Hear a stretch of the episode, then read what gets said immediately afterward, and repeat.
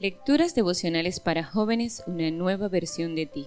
Cortesía del Departamento de Comunicaciones de la Iglesia Adventista de Gasco en la República Dominicana, en la voz de Linda Fajardo. Hoy, 14 de febrero, te esperaré en el cielo. Proverbios 19, 14 nos enseña, la casa y la riqueza son herencia de los padres, pero don de Jehová es la mujer prudente. Los ojos del muchacho brillaban con gran vitalidad sus manos no dejaban de sudar y sus dedos tamborileaban sobre el viejo banco del colegio.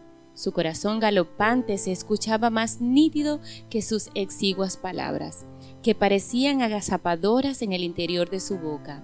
Y es que frente a él estaba una espigada chica de brillante piel morena, que ocultaba bajo su ondulado cabello largo unos cautivantes ojos pardos y redondos, abrigados por dos finas cejas, nariz recta y boca pequeña.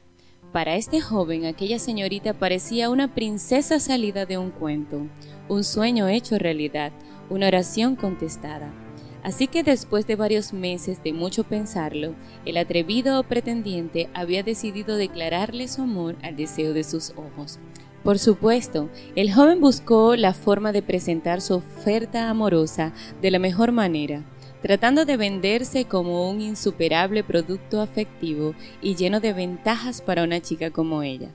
Entonces, la muchacha levantó el rostro y lo miró fijamente, para después decirle con palabras más claras, la respuesta es no. El muchacho no podía creer lo que estaba escuchando.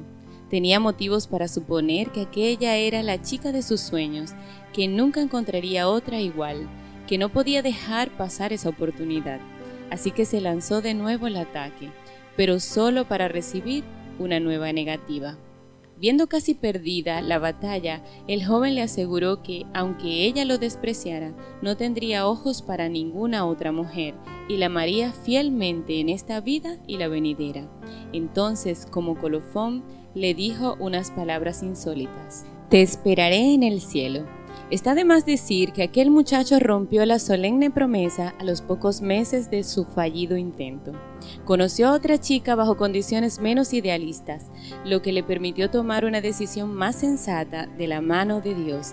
Al final se casó con ella y fue muy feliz. El texto de este día asegura que el Padre Celestial tiene a alguien para ti, el compañero de tu vida es un regalo de Dios para cada uno de sus amados hijos, pero muchas veces los jóvenes tienen conceptos novelescos acerca del amor, que nada tiene que ver con aquello que conlleva una genuina relación amorosa. Por eso, es mejor acudir al Señor a la hora de tomar una decisión de esta naturaleza.